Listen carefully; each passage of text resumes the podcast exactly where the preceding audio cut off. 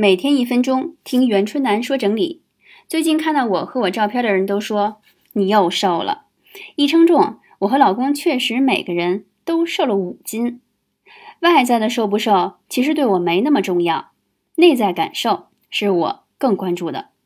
最近做了不少事儿，有时候感觉气血亏的不行，连话都不想多说，也不愿意出门接触人，一分钟语音都没有力气录制了。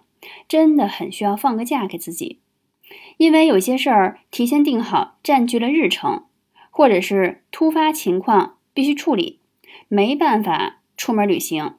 我能做的是有意识的减少工作时间，最晚六点下班，而且永远告诉自己有权利可以更早一步下班。